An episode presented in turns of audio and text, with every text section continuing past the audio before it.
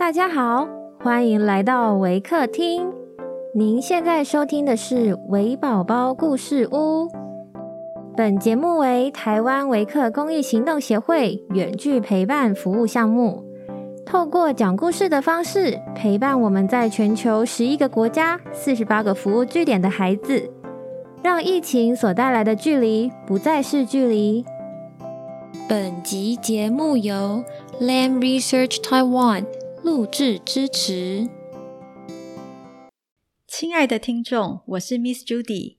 今天要讲的故事是《小人儿的礼物》。本故事将以英语进行。Hi everyone, I'm Miss Judy from Waker. Today I'm going to share a story about the little folks' presents. A tailor and a goldsmith were traveling together. and one evening, when the sun had sunk behind the mountains, they heard the sound of distinct music, which became more and more distinct.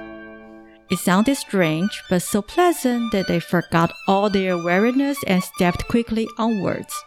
The moon had already risen when they reached a hill on which they saw a crowd of little men and women who had taken each other's hands and were whirling around in the dance with the greatest pleasure and delight. They sang to it most charmingly, and that was the music which the travelers had heard. In the midst of them sat an old man who was rather taller than the rest. He wore a party colored coat, and his iron gray beard hung down over his breast. The two remained standing full of astonishment and watched the dance. The old man made a sign that they should enter, and the little folks willingly opened their circle. The goldsmith, who had a hump, and like all hunchbacks was brave enough, stepped in. The tailor felt a little afraid at first and held back but when he saw how merrily all was going, he plucked up his courage and followed. The circle closed again directly, and the little folks went on singing and dancing with the wildest leaps. The old man, however, took a large knife which hung to his girdle, whetted it, and when it was sufficiently sharpened, he looked round at the strangers. They were terrified but they had not much time for reflection, for the old man seized the goldsmith and with the greatest speed shaved the hair of his head clean off, and then the same thing happened to the tailor. But their fear left them when, after he had finished his work, the old man clapped them both on the shoulder in a friendly manner, as much as to say, they had behaved well to let all that be done to them willingly. And without any struggle, he pointed with his finger to a heap of coals which lay at one side, and signified to the travelers by his gestures that they were to fill their pockets with them. Both of them obeyed, although they did not know of what use the coals would be to them and then they went on their ways to seek a shelter for the night. When they had got into the valley, the clock of the neighboring monastery struck twelve, and the song ceased. In a moment, all had vanished, and the hill lay in solitude in the moonlight. The two travelers found an inn and covered themselves up on their straw beds with their coats but in their weariness forgot to take the coals out of them before doing so. A heavy weight on their limbs awakened them earlier than usual. They felt in the pockets and could not believe their eyes when they saw that they were not filled with coals, but with pure gold. Happily, too, the hair of their heads and beard were there again as thick as ever.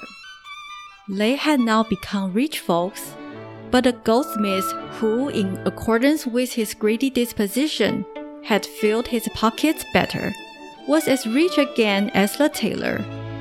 A greedy man, even if he has much, still wishes to have more. So the goldsmith proposed to the tailor that they should wait another day, and go out again in the evening in order to bring back still greater treasures from the old man on the hill.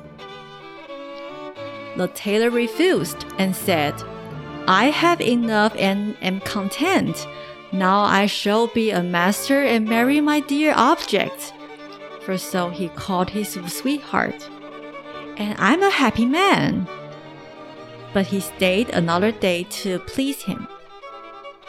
In the evening, the goldsmith hung a couple of bags over his shoulders that he might be able to stow away a great deal, and took the road to the hill. He found, as on the night before, the little folks at their singing and dancing, and the old man again shaved him clean, and signed to him to take some coal away with him. He was not slow about sticking as much into his bags as would go, went back quite delighted, and covered himself over with his coat. Even if the gold does weigh heavily, said he, I will gladly bear them. And at last he fell asleep with the sweet anticipation of waking in the morning an enormously rich man.